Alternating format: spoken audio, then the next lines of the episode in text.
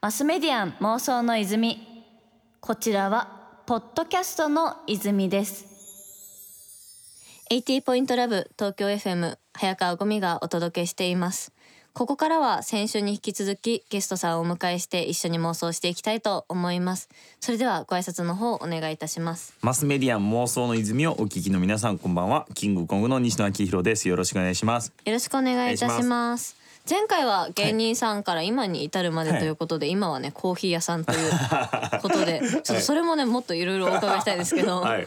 大ヒット絵本「煙突町のプペル」のこれからについてお聞きしてまいりました、はいはい今週は国内最大の会員数を誇るオンラインサロンについてもお伺いしていきたいのですが、まあオンラインサロンって改めてこう軽く説明させていただきますと、はい。なんていうんですかね会員としてこうみんな集まってでそこでこうさまざまな情報交はいはい。換したりとか、まあ、交流したりとかするような場所って感じなんですけど、まあ、西野さん現在オンラインサロン、西野昭弘エンタメ研究所のオーナーでもあります。ということで今会員数どれくらいですかね？今はね3万3千人とかですね。3万3千人、三今3万人になってですね。いやそうですごいな。い。やでも明らかに増やしに行きました。途中からもう増やそうと思って。なんね。なんかうん。オンラインサロンって、えー、とメンバーを増やすとそのコミュニティが薄くなるみたいなことを言われていて、あんまこうメンバーを増やすことをポジティブに取られてなかったんですけどあ確かに。濃くみんなでみたいなところがねそうもともとそうだったんですけど果たしてそうかなと思ってその誰も万人規模のコミュニティが作ってないのに、うん。なんでその答えがわかんだろうと思って一回ちょっと5,000人とか1万人とかのサロン作ってみようと思って増やしに行きました。でもう行くとこまで行って今3万人ってなると、はい。もう町レベルだと思うんですけどはいはい。なんかそうなるとどういう動きをみんなするんですかねえー、と面白いのは、えーまずは本当にマッチっていうのと、うん。かん要は全ての職業がもういるので、まあそうですよね。おまわりさんから、うん。えー、と弁護士さんから、え不動産屋さんから。そうすると面白いのは最近で言うと例えばですねサービス業って全てもうクオリティが上がっちゃって、どのラーメン屋さん行ってももう美味しいっていう状況ですね。全部そこそこ以上うまいみたいになりますもん、そうするとこの機能で差別化を図ることが不可能になってきて、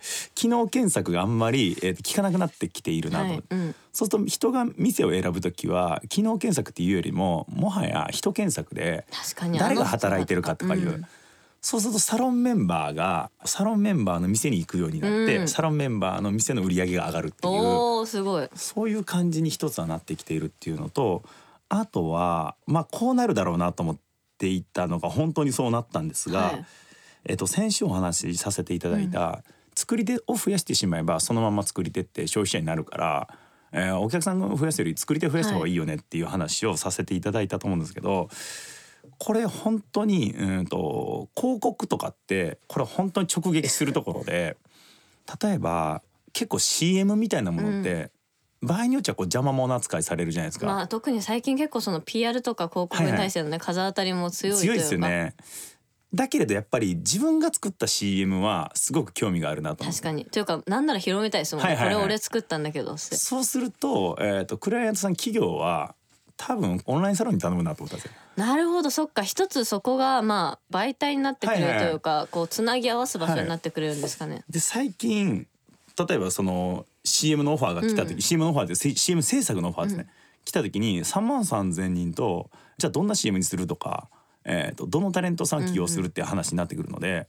そうすると3万3,000人が自分事として、えー、とじゃあこんなんどこんなんどこんなんどって言ってね、うん、その間も CM になってるわけじゃないですか。確かに。しかもその人たちが一人三人ずつに伝えたらじゃあ10万人くらい にね伝わってきますもんね。なので、えー、と最近目立ってきたのはあの広告代理店業ですね。それ結構意外ですね。確かに。だからもう本当に企業さんからこの予算内で広告作ってください。うんうんっていうやつです。えー、じゃあそのマッチ単位でさまざまこう案件が来たりとかってことも増えてきてはいるってことなんですね。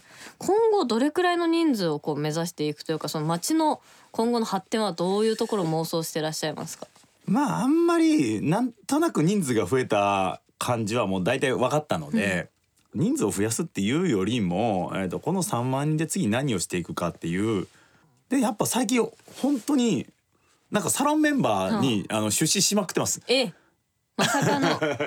あのサロンメンバーっていうかオンラインサロンするとですね、当然これ有料ですからそうですね。じゃあそこにお金が集まるわけじゃないですか。このお金は全部サロンメンバーに還元した方がいいなと思って。なるほど。なんか国家みたいになってきましたね だんだだんからそこでお金が回っ、だから経済圏サロンメンバーの事業に出資しまくってますね、でその出資ってのはもう本当に応援っていうだけなので別にもう,、もう何もいらないっていうでも実際その中でこう飛び抜けた何かとかが出てきたら多分またそこにこうあ関わりたいって人とかもね増えていきそうですし確かに。なんかそういった意味でこう一つその中で経済ができてきてるような印象っていうのははい。すごい感じますね。マスメディアン妄想の泉。東京 FM マスメディアン妄想の泉ゲストに西野昭弘さんをお迎えしています。はい。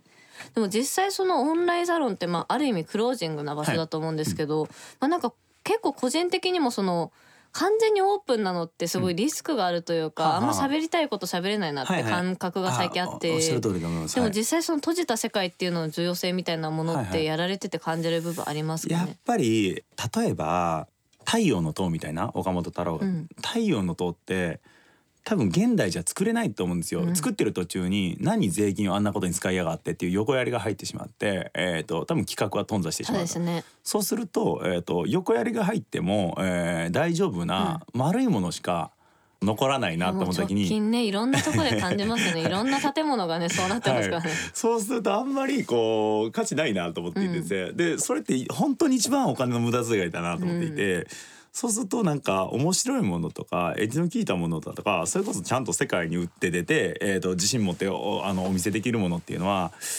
やっぱ鎖国性が必要だなって。ある程度のまあ閉じられたやっぱり、えー、というか。僕江戸時代とかすごい好きなんですけど、うん。まあ完全鎖国じゃなかったとしても江戸時代がやっぱり閉じられていて。うんあん時のなんでしょうねお着物の合わせ方とか、はいうん。青色と赤色と、えーもうガラガラとみたいなのを合わせまくってるじゃないですか。まあ洋服とかないですからねすごい洋の要素とか、ね、そうそれがないの独で自で言ってますよね。なのでなんかすごいじゃないですか、うん。あの浮世絵とかの文化とかも、あれ例えば一点投資図法みたいなのが入ってきていたら、そうあれにはなってないわけ違う絶対違う。奥行きあるじゃんってなりますからね。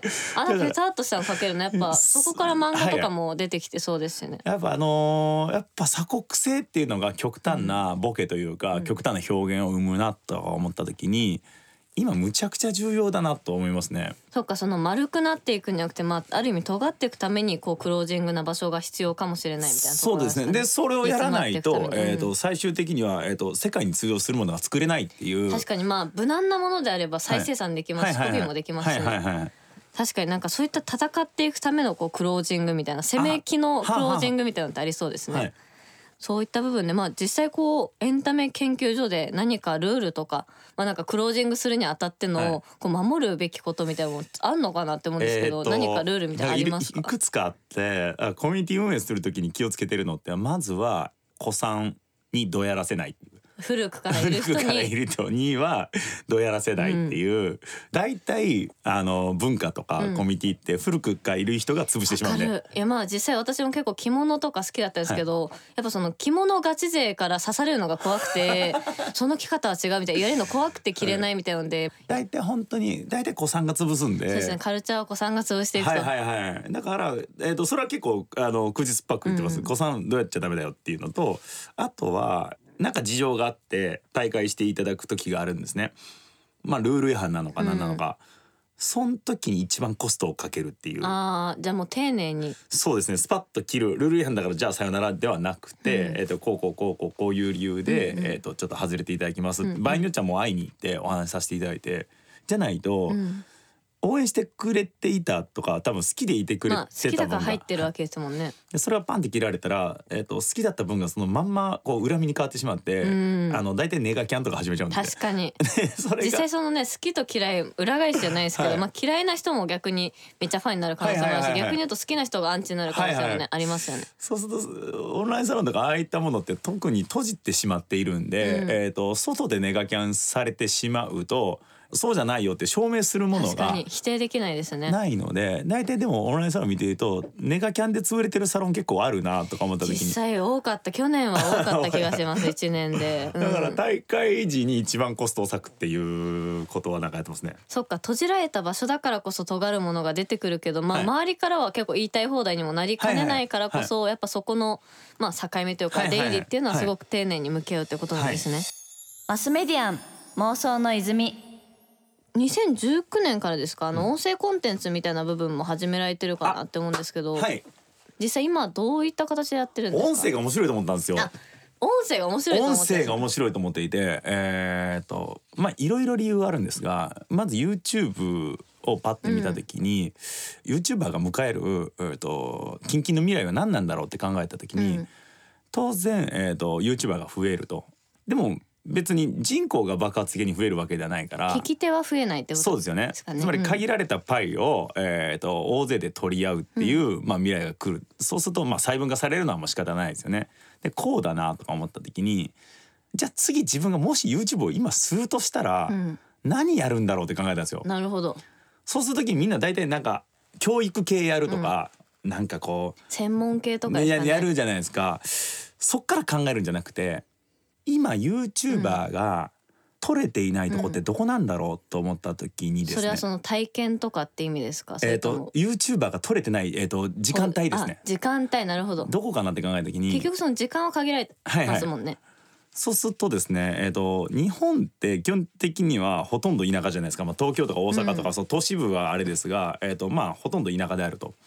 で、えー、と田舎の人のまあ交通手段っていうのは、まあ、車ですよね。車本当に多いですからね。と大体1日30分とか1時間とか乗られてるとそういえば YouTube ってうん。車乗ってる時は、運転してる時は見ないな。まあ、当然動画だから、うん。見れないですよね。見れない。物理的に見れないそっかって動画って結構見れないシーンが多いな。例えばうんうん。メイクしてる時とか、うん。例えばお弁当作ってる時とか。そうですね。家事してる時も例えばシャワーを浴びてる時とかで要は目が奪われてる時間帯って、えっと、YouTube は撮れてないなと思った時に、そうだ音声っていうのは別にながら聞きができるから、うん。音声の YouTube はあるなと思ったんですよ。なるほど。実際確かにそはい。の海外とか見てみても、結構アメリカだとその車乗ってる時間が長いからはいはい。はいポッドキャストがはいはい流行ったみたいなところもあるなと思ってて、は確かにそこのその可処分時間っていうのは限られてるからこそどこを狙うかっていうのはすごい重要な気がしますね。音声がしかもむちゃくちゃ面白いなと思ったのがまあちょっとこれ踏み込んだ話しますけど、はい、テレビタレントの寿命の短さに対して、ラジオパーソナリティの寿命の長さが結構け長いんですよ。うん、うんなんでかっていうともう理由はシンプルで、うん。えー、と声は年を取らないっていう。う。ん、変わらないですか声はらね。年でここだと思って、えー、と要はビジュアルで支持されるよりも、うん。声で支持された方が寿命長いなと思って。しかもなんならこう喋ることのレベルっていうのは熟成してってね、はいはいはい。変わってきそうですしね。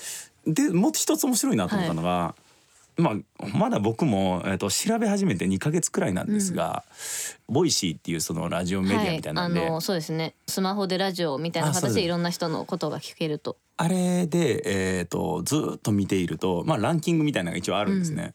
でまあ皆さん面白いんですよ。皆さん面白いんですがじゃあランキング上位の1位2位3位の順番に面白いことを発信しているかっていうとそんなことなくて、そうなんですね。そんなことなくて、じゃあこのランキングってどういう順番でついてるのかなって見たらですね、声の聞き心地がいい順番にあランキングされれていて心地よさの方が、えー、と情報量よりもうん。価値があって、ってなってきたらやっぱ人が求めてんのは音声で、うん。情報じゃなくて声質だなと思って。確かにそ声の揺らぎとか。その一緒にいる BGM あ感というかありそうですね。そうするとその情報っていうのはコピーされるんだけれども、あの人が言ってたことを自分が言うことは可能なんですけど、声の質だとか揺らぎみたいなものってあのコピーされないなと思って、うんうん。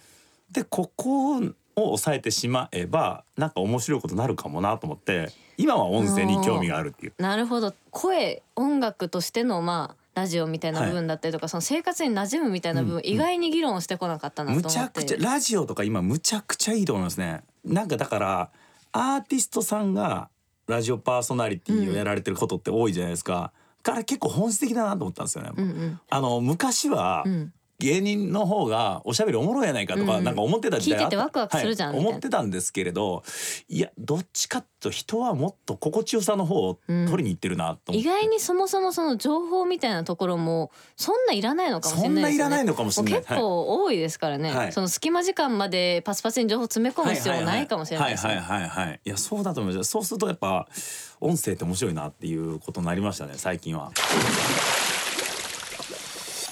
マスメディアン妄想の泉。